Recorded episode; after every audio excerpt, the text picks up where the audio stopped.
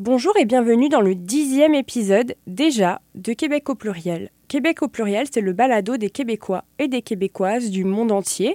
Et au cours des neuf épisodes précédents, j'ai interrogé des Québécois et des Québécoises dont les racines et les influences se trouvent par-delà les océans.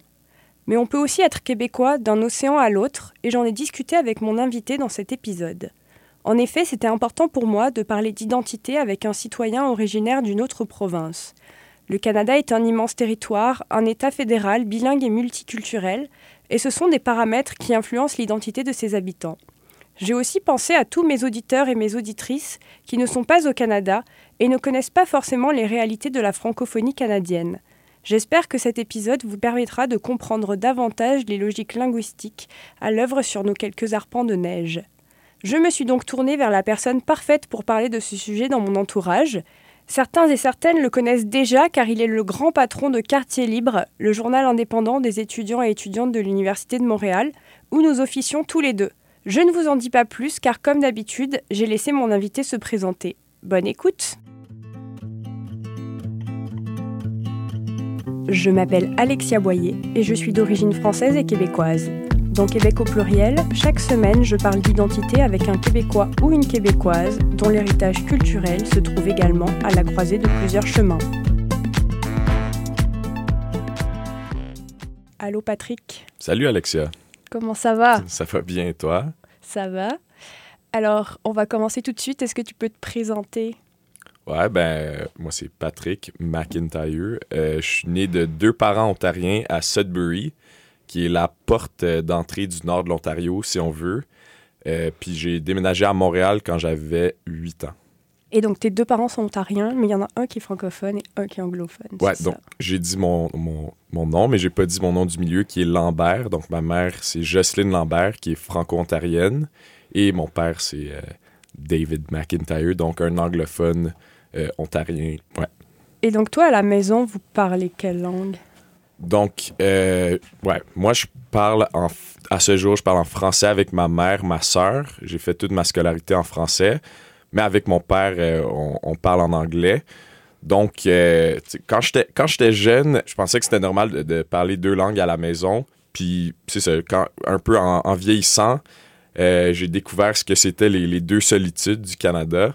Et j'ai réalisé que c'était un, cadeau, un, très beau cadeau que mes parents m'ont fait de non seulement me parler, ben, de faire l'effort de, de, de, me parler dans les deux langues.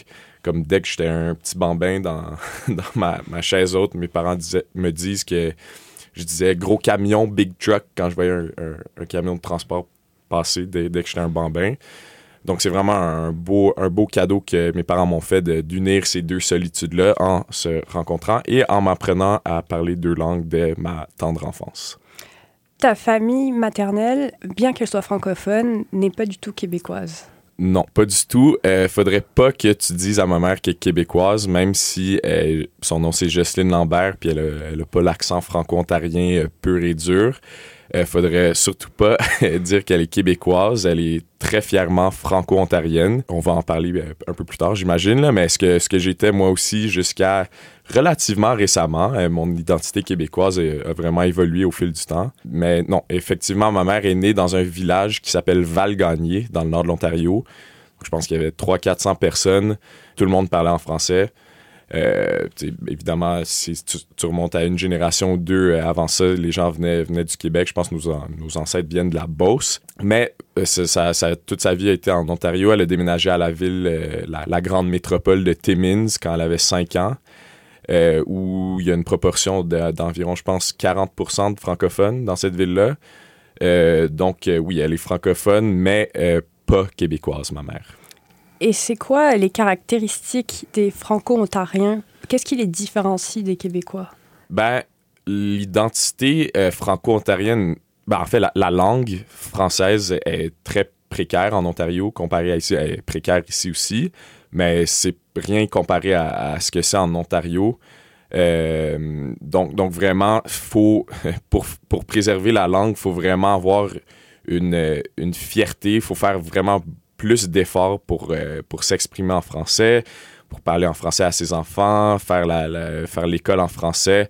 C'est, ça, ça, demande beaucoup plus d'efforts euh, qu'ici. Et donc, je te dirais qu'on a une proportion de franco-ontariens qui, ben, qui sont francophones à cause que leurs parents le sont, mais la langue se perd malheureusement. Euh, mais tu as une autre proportion qui c'est vraiment les, les, les, Gaulois du combat qui sont vraiment fièrement franco-ontariens, euh, qui font des, des, des, efforts surhumains pour euh, préserver leur, leur, langue dans une marée, même un, un océan d'anglophones qui est l'Amérique du Nord, évidemment. Mais est-ce qu'il y a des choses caractéristiques de la culture franco-ontarienne qui n'existent pas au Québec, par exemple? Euh, je te dirais peut-être, ben, évidemment, l'influence anglophone. Euh, il y, a un accent qui est différent, c'est sûr. Euh, beaucoup plus de mots anglophones dans, dans, dans, ben, dans quand, on s'exprime. des fois, même, on, a l'impression que les gens pensent en anglais, mais parlent en français. Un peu comme les Acadiens. Pas autant que les Acadiens, mais, bref, on comprend. Euh, puis, euh, il y, a une grande influence de, la, religion traditionnellement. C'était vraiment, il y a des, petites enclaves. L'exemple que je connais, c'est le, nord de l'Ontario, mais c'est le cas dans euh, le reste du Canada, les petites poches francophones. C'est souvent l'influence de l'Église, donc il y a comme une tradition. tu sais, c'est un peu comme, je veux pas dire en arrière, mais c'était un peu le bastion de la langue française traditionnellement. Donc, euh, à ce jour, il y, a comme, il y a plus une influence qui est restée de la, de la religion euh, catholique qu'au Québec où on sait. Bon, c'est un, autre, une autre conversation. C'est comme si la Révolution tranquille n'avait pas ou moins eu d'effet là-bas. E, exactement. C'est un peu ça. Je, je, suis pas en train de dire que tous les franco-ontariens, c'est des religieux fanatiques, mais tu vois quand même des traditions qui sont pas nécessairement euh, en vie ici, qui sont, qui sont toujours existantes là-bas. Euh, puis, ben, c'est ça, juste des, des, des petits trucs euh, à, cause de l'isolement qui, qui, sont, qui sont restés là-bas, si on veut, qui, sont pas nécessairement encore. J'ai pas d'exemple précis en tête, peut-être par rapport à la musique. Ah, je peux penser à une tradition qui est qui existe pas ici, mais qui existe là-bas. Donc, euh, c'est juste les franco-ontariens euh, que je sais qui font ça. Euh, si ton, ton, ton, frère ou ta sœur plus jeune se marie avant toi, à son mariage, tu dois danser en bas de laine devant tout le monde pendant le temps d'une chanson. J'ai juste vu ça parmi les franco-ontariens, nulle part ailleurs. Donc, un, petit, un petit glimpse de tradition qui se fait. Bien une belle tradition. Et ouais, effectivement. Puis toi, quand tu as déménagé à Montréal, tu avais 8 ans, c'est ça? Exactement. Ben, J'imagine qu'il y avait une différence déjà parce que tu venais d'une ville euh, plus petite que Montréal, mais est-ce qu'il y a d'autres choses que tu as senties qui étaient différentes? Absolument. Euh, mes parents se sont installés dans le fameux West Island par pur, euh, pur hasard. On avait, je pense, mon père avait regardé dans... sur la rive sud, à Laval, un peu, un peu partout pour, pour trouver une place à s'installer. Et on a abouti euh, dans le West Island qui a, on va y revenir, quand même des, des, des similarités avec, euh, avec euh, ben, l'Ontario, si on veut. Mais beaucoup d'anglophones. Ben, il y a ça, mais il y a, ben, en tout cas, on peut rentrer plus en détail plus tard. mais certainement, quand j'étais, je suis arrivé à l'école primaire, ma mère m'en parle encore. Quand je revenais à la maison, je, disais des fois, les gens à l'école, ils disent ça, c'est quoi que ça veut dire, ça, comme je me souviens un exemple, c'était les gens disaient ironiquement c'était un truc en anglais, les gens disaient check ça. Je, disais à ma mère qu'est-ce que ça veut dire check ça? Pourquoi ils disent ça? Puis ma mère elle disait ah sont, sont bizarres ces québécois là. Euh, à ce jour, il y a une expression qui me fait encore tiquer, une expression québécoise, c'est Hey, on fait-tu de quoi? Est-ce qu'on va faire de quoi? Je ne sais pas pourquoi. À ce jour, ça a comme. Je trouve ça bizarre, puis j'aime pas ça dire euh, cette expression. Euh, mais mais c'est sûr que ma mère, qui est, comme j'ai dit, fièrement franco-ontarienne, euh, je, lui je lui rapportais des trucs qui s'étaient passés à l'école ou des trucs qu'on apprenait. Euh, puis, tu sais, être mes premiers contacts avec, avec des, séparatistes quand j'ai vieilli un peu, c'était comme. C'était vraiment différent qu'en Ontario. une autre petite anecdote, c'est que ben, les petites villes, il y a moins d'immigration, évidemment. Fait que c'était assez uniforme comme milieu à mon école primaire à Sudbury. Euh, puis quand je suis arrivé, mes, mes deux premiers amis euh, à l'école primaire s'appelaient Diego et Mohamed. Euh, donc ma mère, elle a rapporté ça à ses frères qui, qui trouvaient ça, c'était spécial que le, petit gars qui s'en va dans la grande ville de Montréal, il se fait un ami mexicain et un ami, je pense qu'il était libanais. dès, son arrivée. C'était un truc qui se passerait pas à Sudbury, mettons. Mais donc, tu as toujours été à l'école en français, que ce soit en Ontario ou à Montréal, alors que tu aurais eu le droit d'aller à l'école en anglais ici? Ouais, donc ça, c'était ben, justement pour préserver la, langue. Ma mère, évidemment, m'a toujours envoyé à l'école en français. ça, c'est un, autre truc. Euh, dans le nord de l'Ontario, ben, partout, les, les, populations minoritaires francophones, euh, c'est important d'apprendre le français dès, dès, le jeune âge, puis de faire sa scolarité en français. Parce que l'anglais, tu vas l'apprendre. Tu es entouré d'anglophones. Euh, puis honnêtement, c'est la même chose dans, dans l'ouest de l'île. Euh, c'était vraiment important pour ma mère de, de faire la scolarité en, français. Puis tout le monde disait à mon père, à mes parents, ah, vous, tu sais, t'as un parent qui est allé à l'école en anglais, t'as le droit au Québec de faire ta, ta scolarité en, anglais. Tu sais, c'était comme un, c'était un, cadeau du ciel pour, pour eux, tu sais, les voisins anglophones de l'ouest de l'île. Et puis ma mère a dit il n'y a aucune chance qu'il va à l'école en anglais. Lui, il va faire sa scolarité en français. Je dois dire, j'ai quand même fait mon, mon cégep en anglais. Mais à part de ça, ouais, primaire, secondaire, euh, que ce soit en Ontario, à Montréal, et ensuite l'université à Ottawa, puis ensuite à Montréal, ça a tout été euh, en français. Euh, ouais. Tu as même choisi de faire ton échange en Belgique, qui est un pays qui a quand même beaucoup de similitudes avec le Canada, je trouve, parce qu'il y a cette histoire de conflit linguistique et tout ça, le fait de parler un français qui est un peu différent du français un peu international qui ressemble à celui de la France. Est-ce que c'était un choix d'aller en Belgique pour connaître euh, un nouvel endroit francophone? Euh, pas nécessairement, honnêtement. C'était vraiment... Moi, j'étais en criminologie. Je faisais un bac en criminologie, puis il n'y avait pas tant d'écoles où il y avait des cours de criminologie. J'ai fini par prendre des cours d'option, de droit, mais en tout cas, ça, c'est une histoire pour une autre fois. Euh, donc, c'était pas les raisons euh, pour, pour y aller. Puis c'était aussi, c'est central, donc c'est bien pour, pour voyager, pour voir l'Europe. Mais une fois que je suis arrivé là, puis en me renseignant avant l'échange, j'en ai appris plus évidemment sur le pays, la culture. Puis effectivement, euh, je comparais souvent la, la Belgique et à la France ce que le Canada est aux États-Unis. L'espèce de petit, permets-moi l'expression, mais le petit underdog face à son, son grand cousin un peu euh, un, complexe d'infériorité parfois. Mais euh, j'ai trouvé, puis j'ai eu la chance aussi de voyager pendant mon échange, puis avant et après en France.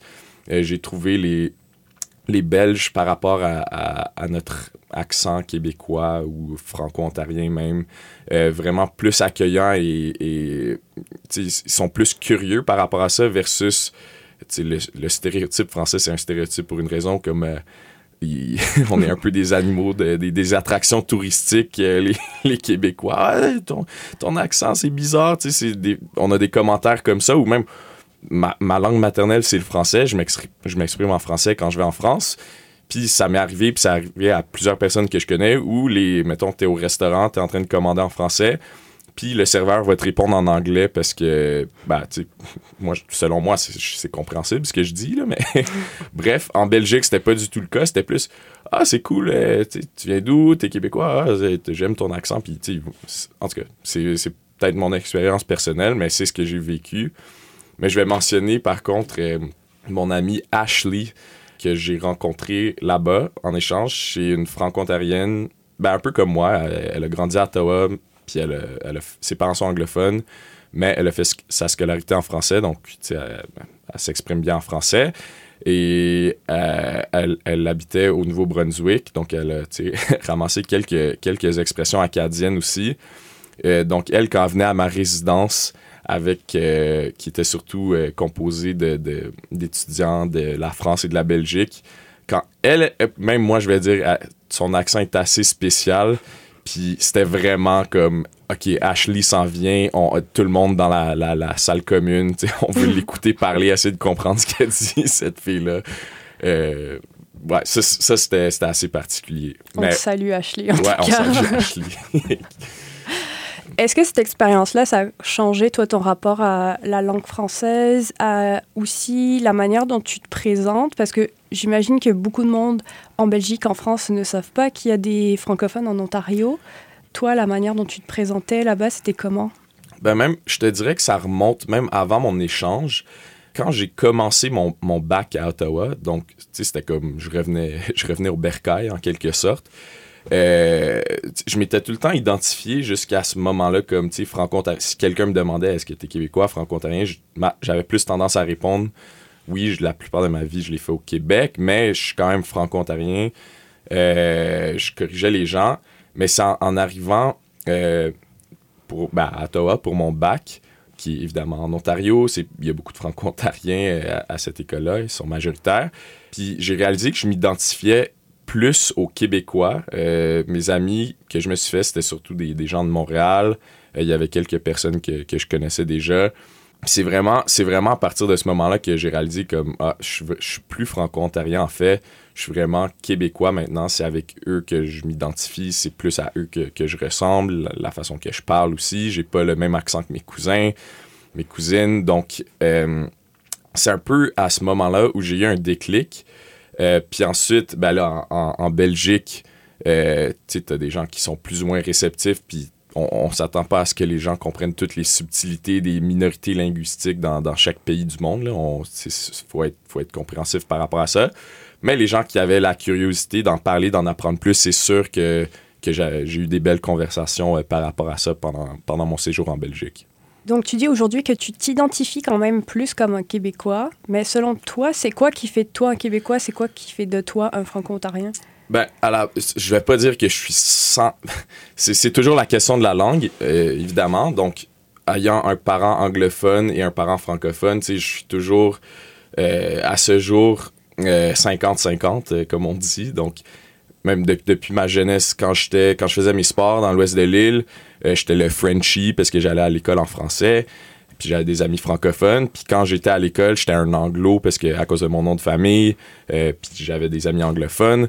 Euh, il y a toujours eu ce rapport-là. Puis quand j'étais plus jeune, j'étais comme, moi, ah, j'ai de la difficulté à faire ma place parce que je suis pas à 100% comme dans le moule d'aucun de ces groupes-là. Mais en vieillissant, tu réalises que c'est un peu un, ben, un cadeau d'avoir cette capacité-là de, de, ben, t'adapter à, tes circonstances, à, tes groupes. Puis j'ai beaucoup d'amis qui sont similairement à moi, qui ont, qui ont un parent anglophone, un parent francophone, euh, même dans certains cas qui ont des, parents d'autres cultures, donc qui ont comme une troisième identité. Euh, puis notre groupe, on, a une belle capacité à, à s'adapter à, n'importe quel groupe, je pense un peu à, cause de, ça. Donc, dans, dans ce 50-50-là, j'ai mon 50% anglophone que je considère toujours pas québécois. Euh, mon père est très content d'habiter à Montréal. Il, il, s'exprime en français très bien et tout. Il a, il a appris euh, à travers ma mère puis euh, pour son travail. Euh, mais je, trouve pas que ce côté-là est nécessairement québécois de moi, mais mon 50% francophone, il, a évolué pour devenir québécois et non, et non franco-ontarien. Mais c'est un peu. Ben, numéro un, c'est l'accent. Mon accent est plus québécois que, que franco-ontarien à ce point-ci. Puis les repères culturels, la quand j'étais plus jeune, je voulais toujours, euh, je me disais quand je vais être assez vieux, je vais redéménager euh, dans une petite ville dans, dans le nord de l'Ontario, je sais pas quoi, mais en vieillissant, tu réalises, ben, mes amis, mes points de repère, c'est vraiment, ben, c'est à Montréal, j'adore cette ville, je me vois pas vraiment à long terme euh, habiter ailleurs, peut-être pas, dans, dans la banlieue peut-être, mais pas, quitter le quitter la, grande région de Montréal, juste, c'est ça, c'est les, les, les, points de repère qui évoluent à travers le temps, tu réalises que tu as évolué toi-même, donc, euh, c'est un peu ça que la raison pour laquelle mon, 50% francophone est maintenant québécois et non euh, franco-ontarien, je dirais.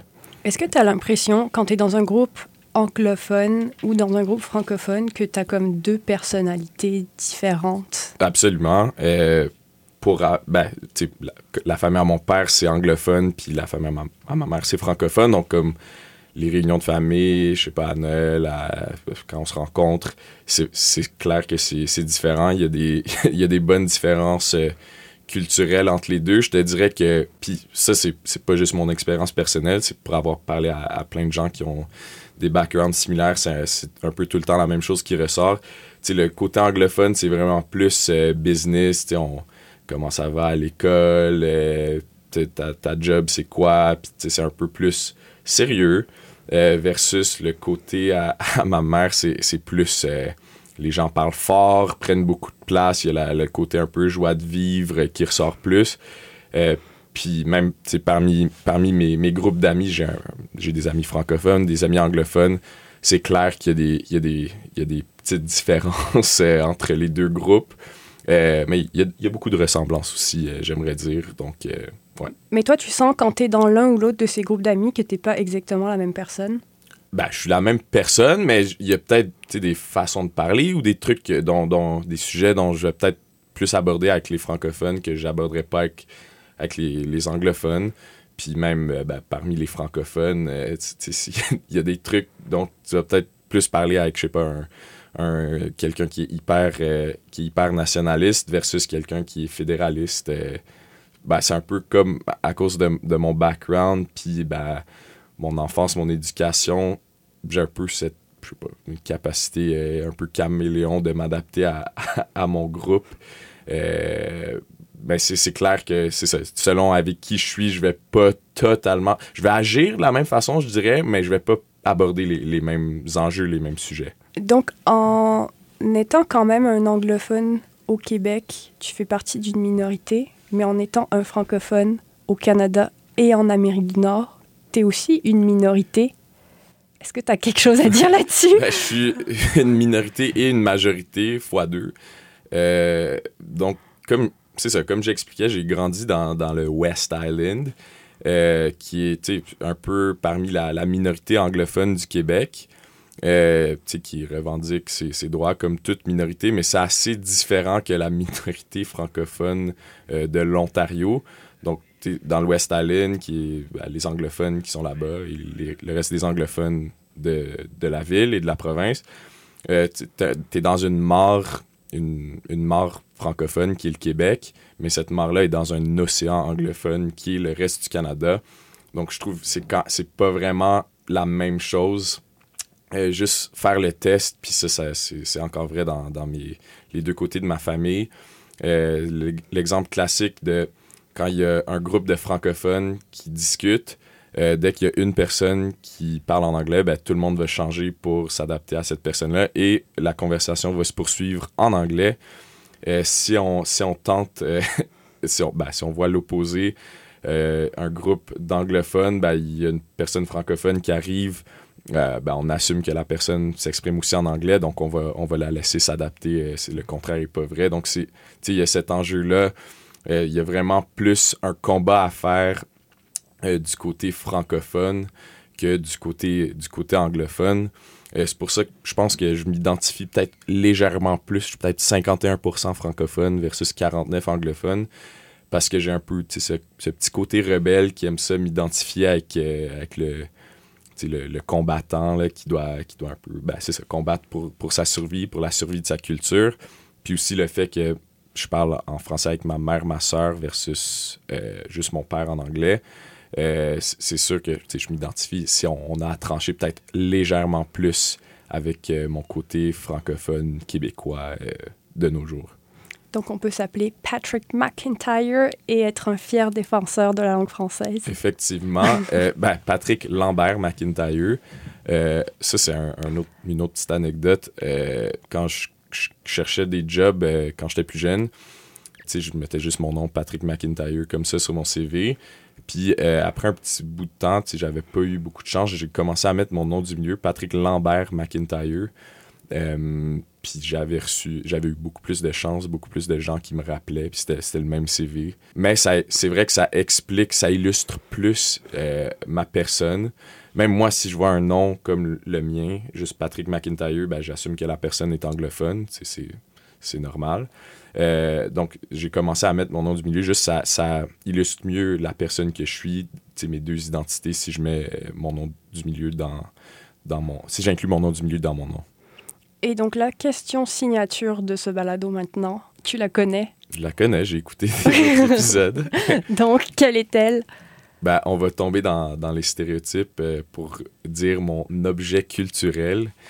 Euh, donc, un peu l'objet qui unit euh, mes deux identités, donc cette identité québécoise, francophone et anglophone canadienne, c'est le bâton d'hockey. Ah. un... Je pensais pas qu'on allait dans quelque chose d'aussi précis. Je pensais que tu allais dire le hockey, mais pas le bâton.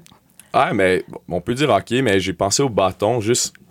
euh, le hockey, c'est ben, évidemment notre sport national. Un, sport qui se joue euh, d'un océan à l'autre euh, dans toutes les provinces, qu'on soit anglophone, francophone ou qu'on parle d'autres langues. Euh, Puis le bâton, c'est un peu. Je euh, je sais pas si tu connais un peu, tu sais, comme les, les gens qui jouent sur les patinoires extérieures euh, l'hiver. Mhm. Euh, Il y a un peu ce, ce truc non écrit où, OK, on veut commencer un match, tu sais, tout le monde, euh, tout le monde joue un peu de leur côté, puis là, OK, ça fait assez longtemps qu'on qu'on niaise, c'est le temps de, de commencer une partie.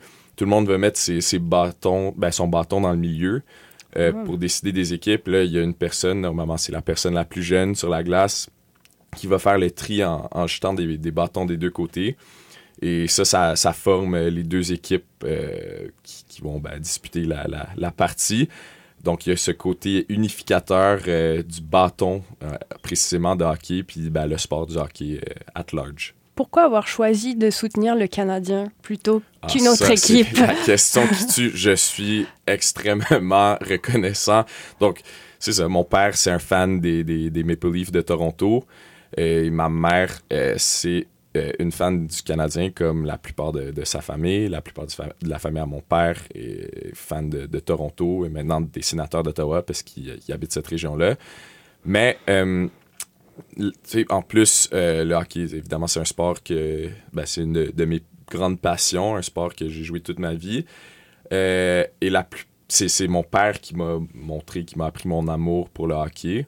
Donc, la plupart des gens, ils vont, ils vont choisir l'équipe du parent, qui est dans la plupart des cas le, père, euh, qui, a, montré ce sport-là, qui leur a montré ce sport-là. Mais pour une raison quelconque, euh, j'avais un petit chandail de laine du Canadien qu'un, je pense, un de mes oncles m'avait donné euh, dès que j'étais, tout petit. Puis, ben, je pense que les, les frères à ma mère ont influencé, dès ma tendre enfance, ont essayé de m'in- m'influencer pour que je devienne partisan du Canadien. Et euh, le résultat est que j'en suis euh, très reconnaissant. J'aimerais vraiment pas être un fan des Maple Leafs de Toronto, euh, considérant leur, leurs insuccès des 60 dernières années, 50 dernières années. Mais fait que les Franco-Ontariens sont plutôt pour le Canadien? Ouais, ben en fait, avant les années, je pense peut-être 80, peut-être 70-80, il y avait juste, t'avais juste deux équipes au Canada. Donc, tu avais les Maple Leafs de Toronto et les Canadiens de Montréal, évidemment. Euh, donc, euh, que ce soit, à ce jour, tu as beaucoup de partisans euh, à travers le pays qui prennent pour, pour ces deux équipes-là, selon ben, les ancêtres, la, les parents, les grands-parents, les arrière-grands-parents. Si ces gens-là étaient francophones, ben, la, partisanerie, on, on sait que ça se passe de, de parents à enfants. Donc, les matchs des Canadiens, même dans des endroits à Edmonton, Calgary, euh, ou s'il y a des événements dans, dans l'est du pays, dans les maritimes, euh, tu, vas, tu vas quand même voir beaucoup de partisans de Montréal et de, de Toronto à cause des traditions.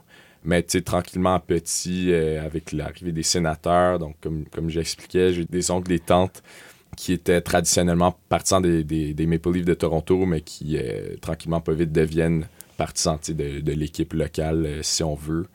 Mais ouais, c'est un peu ça. D'accord. Ben, merci beaucoup, Patrick. Est-ce qu'il y a des choses que tu aimerais rajouter? Euh, pas vraiment. Je pense qu'on a, on a pas mal fait le, le tour. J'espère que mes parents vont, vont pas être trop choqués en écoutant l'épisode. Je sais pas s'il y a des trucs que j'ai dit avec euh, lesquels ils vont être en accord, en désaccord.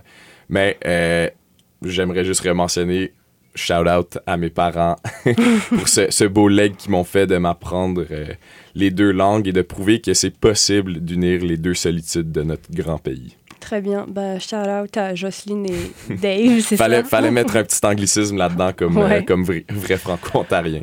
Ok, ben, c'est la fin de cet épisode. Merci beaucoup, Patrick. Merci Alexia. Bye bye. C'est la fin de ce dixième épisode de Québec au pluriel, produit avec CISM 89.3 FM, la radio des étudiants et des étudiantes de l'Université de Montréal. Je voudrais remercier tous mes auditeurs et mes auditrices du Québec, mais aussi de partout dans le monde. C'est grâce à vous que je garde la motivation de sortir un épisode chaque semaine. J'espère que vous allez continuer à être au rendez-vous et je vous dis à la semaine prochaine pour le onzième épisode de Québec au pluriel.